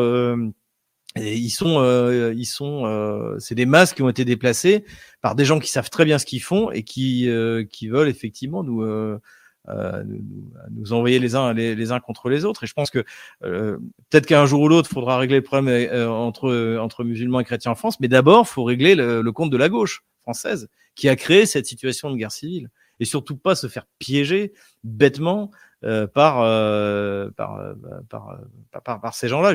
Vous écoutez le discours de Mélenchon, par exemple, il dit oui, je suis contre le racisme anti-musulman comme si euh, l'islam était une race. C'est complètement débile. Euh, mais, parce que comme leur, leur, euh, et on a entendu également Corbière dire pareil, ceux qui aiment le, film de sur Vaincre ou mourir de, de Charette, c'est les mêmes qui sont racistes. Donc eux, en fait, leur seul, leur seul prisme qui a été inventé dans les années 80 par Mitterrand et la bande de Bernard-Henri Lévy, euh, Finkelkraut à l'époque, etc., ils sont toujours dans le même, le même logiciel, c'est-à-dire euh, euh, de nous expliquer, en fait, le, péché suprême, c'est le racisme, mais euh, euh, mais comme comme bah, Mélenchon c'est pas un secret c'est un, un franc-maçon du Grand Orient euh, il va il, veut tout ramener une question religieuse. Et, et ce qu'ils veulent, c'est comme ce que voulait Jaurès, l'islam de la République, l'islam des Lumières, etc., etc. Moi, je leur souhaite bien du plaisir. Et je souhaite pas pour euh, les musulmans qu'ils arrivent à l'islam des Lumières. ne faites pas ça. Ben, oui, euh, alors moi je conseille aux gens de ne jamais aller dans les lumières, euh, de, de, de, se convertir à, à, Rousseau et Voltaire. Hein. Je ne vous conseille pas. Hein. Ça, ça, ça c'est une évidence. Euh, mais, mais, mais, du coup, on se rend compte que tous ces gens-là, en fait, en fait, en fait, on vit la, la, la, continuation de la Troisième République, à la fois de la Révolution, mais surtout de la, la Troisième République. Et ils se sont bercés de, de fantasmes, de, de euh, comment dire, de d'hystérie, de, de, frénésie, comme disait le général de Gaulle au moment du putsch d'Alger, leur frénésie. Et, et, en fait, et, et ils pensent que ils peuvent à la fois créer une société euh, transgenre une société en important des, des, des, des populations hyper conservatrices d'Afrique ou du Proche-Orient et faire vivre tout ça avec euh, avec même la France d'avant qu'ils aiment bien parce que Mélenchon et Corbière, je pense qu'ils sont pas contre un, un apéro euh, et, euh, et un coup de rouge avec euh, avec un bout, un bout de fromage. Donc et tout ça ne marchera pas quoi. Ouais, mais, mais tout ça sous la, sous la, sous la, sous l'espèce de, de chapeauté par la, la, sainte laïcité, cette espèce de religion mais, fanatique. Mais tu sais, ils essayent, ils essayent parce que euh, moi je remarque quand même en France, ils, mais si, ils essayent parce qu'ils mettent en avant euh, des transgenres d'origine africaine. Euh, par exemple, ils ont l'équipe a, a, a, titré sur un transgenre d'origine sénégalaise. Ils mettent en avant le jeune Bilal Hassani. Enfin, vraiment, ils, ils essayent, hein, ils, ils essayent d'imposer ce progressisme envers ces populations. Et c'est pas impossible qu'ils puissent y réussir pour le coup. Moi, j'y crois pas du tout. Je pense que, euh, notamment, euh, parce qu'en plus, le, le, flux migratoire continue. Donc, à chaque fois, les, bah, les, les, populations africaines sont renouvelées. Et celles qui débarquent en France, mais euh, il faut voir une chose, c'est que maintenant, de par mon activité à Russia Today, de par j'ai un certain succès en zone africaine francophone et j'ai des retours euh, les, les, Africains sont horrifiés par l'homosexualité et par toutes ces, euh, toutes ces idéologies qui tournent autour. Qu'on aime ou qu'on n'aime pas, je ne veux pas vous faire sauter votre chaîne, mais ça les horrifie. C'est la réalité, c'est ça. Et même ceux, et j'en parlais avec un de, avec un justement, quelqu'un avec qui j'échange sur ces sujets-là, euh, donc un Camerounais, euh, et qui me disait, même ceux en fait qui se soumettent à, qui se soumettent à, à, le fait que si vous voulez réussir dans le, dans, le, dans le spectacle en France, il faut passer par certaines euh, choses. Même eux détestent ça, en fait, même s'ils sont passés par là. Donc non, il y a un rejet profond de, de ce modèle euh, dégénéré d'Occident, ce que j'appelle l'Occident dégénéré, par notamment l'Afrique noire, surtout l'Afrique noire, et, euh, euh, et ça, ça passera pas, ça, ne marchera pas, ça ne marchera pas. Vous pouvez pas avoir à la fois Molenbeek et la Gay Pride, c'est aussi simple que ça c'est compliqué en effet. Et du coup, pour en revenir à la Russie, euh, mmh. euh, est-ce que c'est vraiment une société euh, conservatrice, la Russie? Alors, je vais citer un, un, ami commun, Patrick Henry, et, et, qui nous dit non, il y a énormément d'avortements, il y, a, y a de la criminalité, c'est pas vrai, c'est un, un mythe. Toi, toi qu'est-ce que tu en penses sur la criminalité, non, c'est faux. Il y a, enfin, en tout cas, je, je, je connais personne autour de moi qui s'est fait agresser ces derniers mois. Je ne connais personne. Euh, et Moscou, c'est quand même 13 millions d'habitants. Donc c'est euh, un quart de la, population polonaise. Hein. Euh, et enfin, je, je vois pas de quoi il parle. Oui, au Daghestan, euh, dans, dans, certaines zones, il y a plus de criminalité euh, qu'ailleurs, mais c'est pas c'est pas ce que c'était euh, dans les années dans les années 90. Sur l'avortement, quand Vladimir Poutine est arrivé, donc il y a 23 ans, il y avait 1 400 000 avortements. Aujourd'hui, je, j'ai regardé les chiffres il n'y a pas longtemps. Officiellement, il y en a 250 000. Les, euh, les militants anti-avortement pensent qu'il y en a 400 000. Sur une population de 160 millions d'habitants, c'est, c'est beaucoup moins qu'en France. Euh, ensuite, c'est vrai qu'il y a effectivement des, bah, il y a des gauchistes, euh, mais si on peut comparer à la Pologne, Varsovie est une ville, est une ville homo-friendly. Il hein, faut dire la vérité. Euh, j'ai des copains qui habitent en Pologne, euh, ils me disent oui, bah si vous êtes à Cracovie, c'est bien. Si vous êtes à Varsovie, la ville, d'ailleurs, comme à Budapest, hein, la ville, elle est, elle est. alors je pense qu'à Budapest, j'ai bon espoir que la, euh, le parti d'Orban reprenne le contrôle. Mais euh, il y a toute une génération qui est née, euh, qui a été corrompue par l'Union européenne, et donc je pense qu'il a rejoint cette idéologie-là. Et je dis pas que la Russie c'est parfaite, mais comme disait Gide, elle suit sa pente en la remontant. Et notamment sur l'avortement, on est passé d'un million quatre cent mille officiels à 250 000. Et il y a un consensus sur l'avortement en Russie. C'est-à-dire que c'est mal. Et il y a eu un débat il y a quelques années, j'en avais parlé. Euh, je, et donc euh, entre le, c'était à l'époque, c'était une femme, le ministre de, la santé russe, et l'Église orthodoxe qui souhaitent l'interdiction de l'avortement. Et la réponse de, la ministre de la santé, ça a été de dire, mais on est bien d'accord qu'il faut que l'avortement cesse. Mais si jamais, en gros, on interdit, euh, ça va être les aiguilles à tricoter dans les caves, ça va être le carnage, euh, etc. Euh, autant faire ça pour pour, euh, pour euh, euh, autant, autant essayer de, de, gérer le problème plutôt que de l'interdire brutalement. Et même là, je voyais, il y a un, un député de la, Douma qui veut faire passer une loi qui pour interdire l'avortement à la première, euh, la première fois qu'une femme tombe enceinte, parce que effectivement, les avortements peuvent entraîner, entraîner de la stérilité euh, féminine, etc. Donc en fait, déjà, c'est un sujet comme aux États-Unis où on peut parler librement, ce qui n'est pas le cas en France. En France, euh, on dit que Marine Le Pen est de droite. Marine Le Pen est une militante pro-avortement. On n'est pas de droite quand on est pro-avortement. En tout cas, on n'est pas conservateur. Ça n'existe pas. Alors, vous êtes à droite de Jean-Luc Mélenchon, mais vous n'êtes pas de droite. C'est totalement faux et surtout pas conservateur. Et c'est un sujet dont on ne peut pas parler. Qui oserait, parmi les grands candidats euh, des élections présidentielles, dire je suis pour, euh, par exemple, la fin du remboursement de l'avortement par la sécurité sociale ou, euh, ou, des choses comme ça. Donc, euh, et je vois d'ailleurs autour de moi, et ce qui est intéressant depuis le début de l'opération spéciale, j'ai une nièce qui a 19 ans, et, et elle me disait, beaucoup de ses amis se sont, sont tombés enceintes parce qu'en se disant mon, mon copain il peut peut-être être, euh, il peut peut-être mobilisé. Donc euh, ben je veux garder quelque chose de lui. Et, euh, et je pense qu'après la victoire russe on aura également un baby boom comme on a comme on a souvent après les après les victoires militaires. D'ailleurs même quand on perd la guerre. Et donc donc non non il y a moi je pense que les, la Russie va dans le bon sens lentement mais sûrement. Et surtout les religions traditionnelles qui sont toutes contre l'avortement euh, l'islam, l'orthodoxie, le judaïsme, le bouddhisme, je sais pas, je, je crois aussi, euh, mais je suis pas spécialiste. Euh, eh bien, pousse, demande l'interdiction. Il y a, il y a tout un, euh, par exemple, le, la, la GPA euh, qui était euh, qui s'est ah développée oui, la GPA était autorisée. Et donc la GPA qui était donc qui s'est développée en fait dans les années 90 euh, euh, en Russie en, toute anarchie. Petit à petit, euh, quand Poutine est arrivé au pouvoir, il a commencé à la limiter. Donc euh, uniquement les couples qui pouvaient pas avoir d'enfants. Ensuite, et, et petit, en, en, en réduisant le, les gens autorisés à la faire. Et puis il y avait et finalement, bah, en décembre 2022, la GPA était interdite pour les étrangers. Je pense que l'étape suivante, et à mon avis, on n'est pas loin, ça va être l'interdiction pure et simple de la GPA. Mais il y a un lobby parce que ça rapportait beaucoup d'argent. Euh, il y a un lobby, euh, il y a un lobby euh, GPA en, en Russie euh, qui explique que c'est pour des raisons, des gens qui peuvent pas avoir d'enfants, euh, voilà. Donc, ce que je veux dire, c'est que le tout va dans le bon sens. Et je, je pense que comme le, le PIS en Pologne, puisque la comparaison était avec la Pologne, est un parti stupide et qu'il s'est relancé dans une espèce de conquête de, dans son territoire du XVIIe siècle en Ukraine et que ça marchera pas, euh, il va perdre le pouvoir. Et en automne, vous allez voir arriver la gauche euh, polonaise au pouvoir.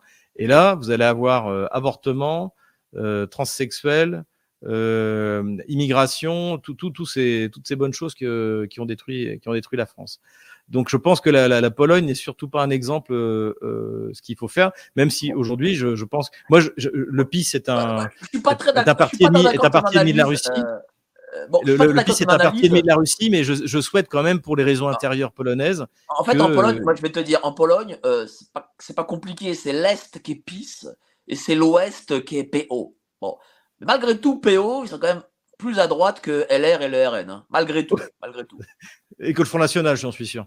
Voilà. Donc, donc, voilà. Donc du coup, bon. Mais après, tu sais, la Pologne, ça a des particularités. Euh, tu, tu peux pas euh, trop faire le.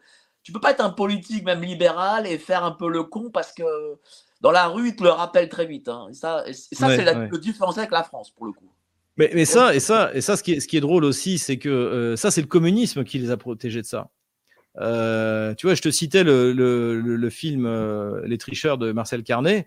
Euh, en fait, euh, la, les idées, les idées qui ont dégénéré notre pays, on peut dire, euh, notamment les rapports Kinsey, qui ont petit à petit tenté de faire de, homologuer le, notamment la pédophilie, hein, qui, qui, ont joué un rôle extrêmement extrêmement important. Tout ça, ça a été distillé à petites gouttes en, en Europe. Et ce qui fait que, bon, en gros, à partir des années 80, on a commencé à parler de gays, on a commencé à voir arriver euh, la gay pride, les minorités, les droits des minorités, ça aboutit au marche etc. Et ça, en fait, le communisme a protégé toute l'Europe de l'Est de ça. C'est ça le paradoxe. Donc euh, le PIS devrait y penser parce que si le PIS avait fait partie de l'Europe de l'Ouest, aujourd'hui, il serait comme la France. Euh, euh concernant la, Pologne, concernant PIS, oh, je, vais, je, vais, te dire, hein, le patron du PIS, c'est Kaczynski. Voilà. Bon, c'est lui le vrai patron, c'est lui le vrai président, c'est pas Duda et compagnie. Bon. Et euh, euh, Kaczynski, il est persuadé, je pense à juste titre, que euh, Smolensk, c'est les Russes. Voilà. Il en est persuadé. Et il y a, cette affaire-là qui, est, euh, qui est prégnante, quoi, du coup. Bon. Après, moi, je vais te dire, et je suis malheureusement minoritaire en Pologne, sur la question de l'Ouest ukrainien, d'ailleurs, je n'arrête pas d'en discuter avec l'autre là, euh, qui me dit ah, t'es, es minoritaire là-dessus. Moi, je pense que euh, ce qui serait intéressant, c'est de découper l'Ouest ukrainien et de le prendre. Et voilà. Et puis, je suis d'accord. Avec le reste. Je leur souhaite bien, par ailleurs, bien du plaisir, par avance bien du plaisir, comme des général de Gaulle. Reprenez, et j'ai hâte de voir ce que les Polonais feront des mémorials à Bandera et Shuskevich.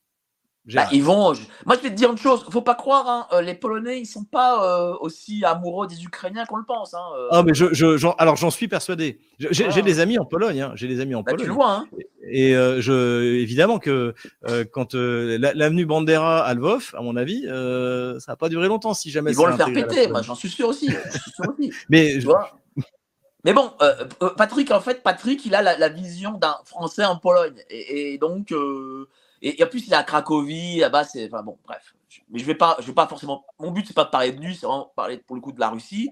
Euh, euh, du coup, il y a un truc euh, aussi qui, m'intéresse sur la Russie, c'est est-ce que on, est-ce qu'il y a un mouvement de, de volonté de réécriture de l'histoire ou des romans passés, comme je sais pas moi, pour les romans d'Agatha Christie dernièrement, ou comme pour mettre, je sais pas moi, la petite sirène noire des choses comme ça. Est-ce que ça, ça existe?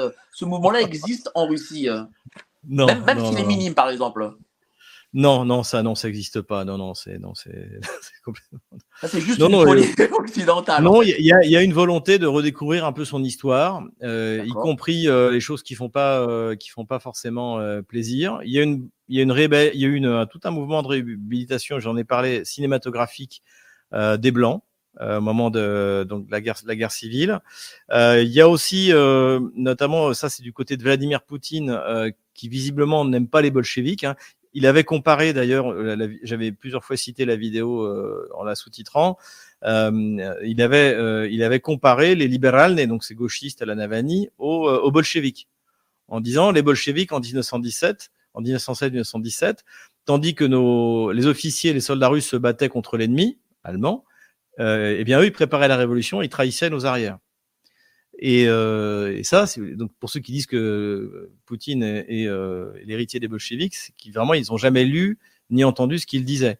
Il faut pas aussi non plus oublier que dans son discours du 21 février 2022, euh, il dit, il dit, euh, vous voulez une décommunisation, donc il parlait des, des Ukrainiens, eh ben allons-y jusqu'au bout. Et ça, ça veut dire la fin de l'Ukraine. Mais si vous voulez la décommunisation, Enfin, pourquoi je te pose cette question? Parce qu'il aurait pu, par exemple, avoir mmh. un mouvement comme ça euh, sur les années de Staline, par exemple.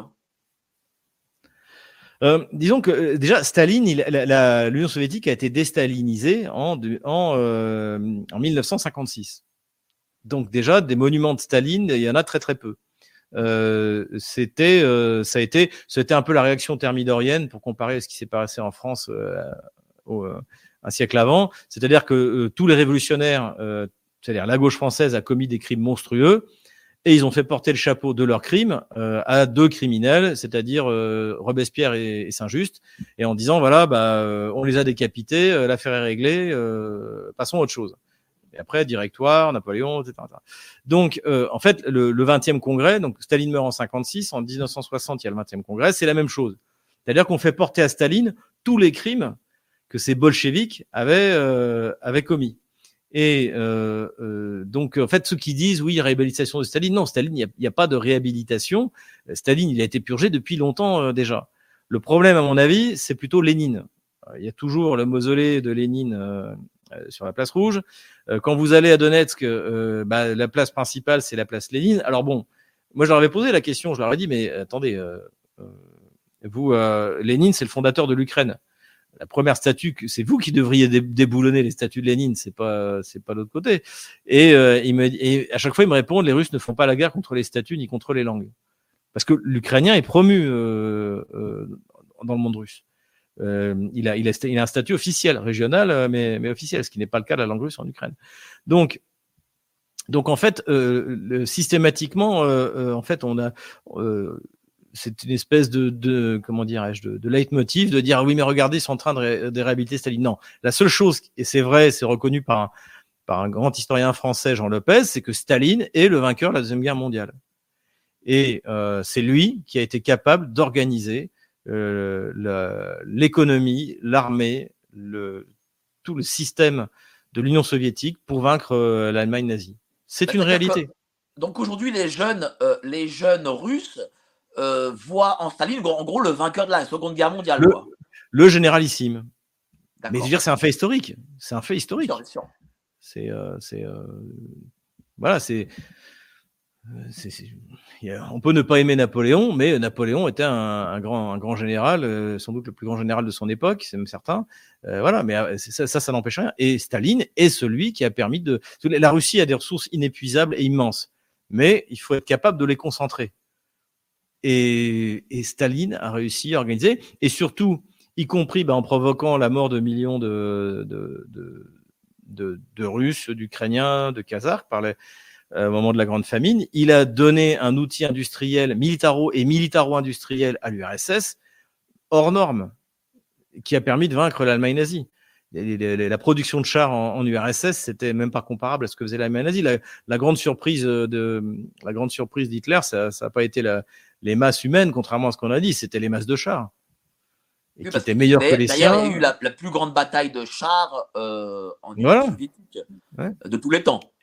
Et surtout une capacité industrielle. Mais d'ailleurs, il, y a, il, y a, il a été publié il n'y a pas très longtemps l'enregistrement qu'avaient fait les services secrets finlandais d'une discussion entre Adolf Hitler et Mannerheim, donc qui était le, le, le chef d'État euh, finlandais, puisque la Finlande était l'allié d'Adolf Hitler, de l'Allemagne nazie au début de la guerre. Et, euh, et donc on, on, entend Adolf Hitler qui lui parle des usines géantes qu'ils ont découvert euh, précisément dans et en vrai, il dit, ils étaient capables de. Alors, il, il, exagère les chiffres, hein, mais il est capable, il était capable de produire euh, des dizaines de milliers de chars. Euh, et effectivement, euh, l'Union soviétique produisait plus de 20 000 chars par an, alors que l'Allemagne était au bout du rouleau et, et on était plutôt autour de 3 000. Et puis en plus, mais, il était sur deux fronts. Mais tu as parlé de Lénine qui a créé euh, l'Ukraine. Comment Lénine est vu justement aujourd'hui parmi ces jeunes? Euh, Alors, c'est un personnage historique qui s'en moque un peu. C'est euh, et je pense d'ailleurs que je pense que la, victoire de la Russie à la fin de cette euh, cette guerre contre l'OTAN sera l'occasion de euh, par exemple de, de, de, déménager la statue de déménager Lénine euh, du mausolée.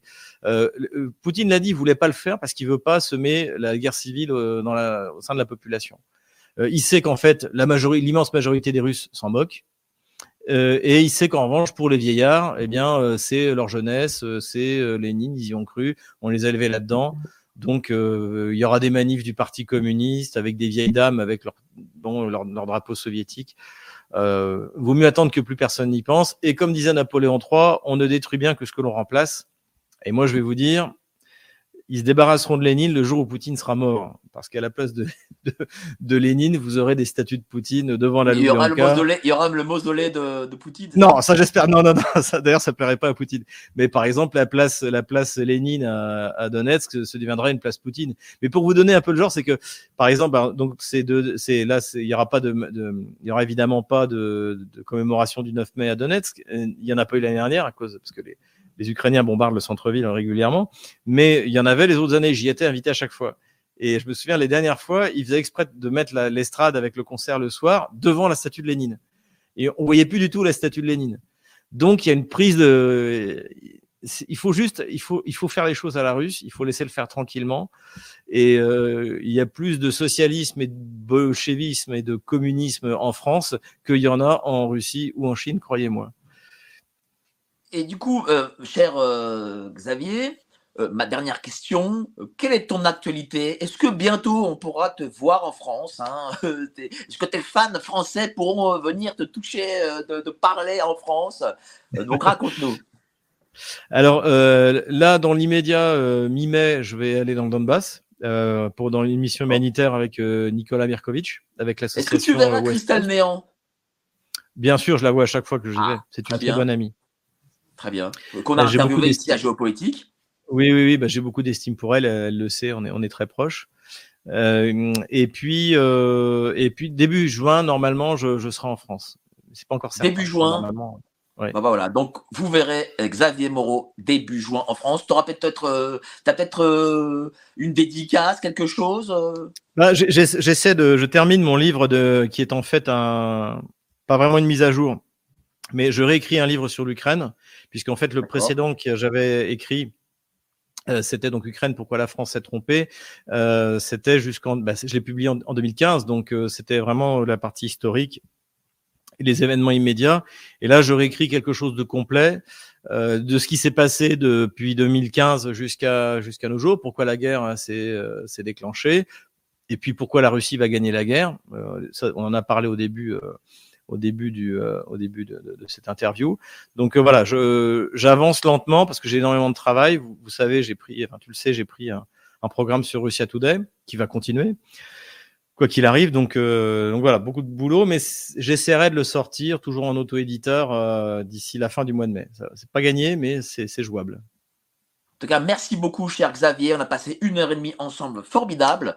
Euh, je vous salue tous, passez une excellente soirée. Et demain soir, 19h, une exclue, la biographie de Richard Boutry, donc Richard Boutry, de la Minute Ricardo, sera présent demain, 19h. Merci beaucoup, cher Xavier. Salut, à la prochaine.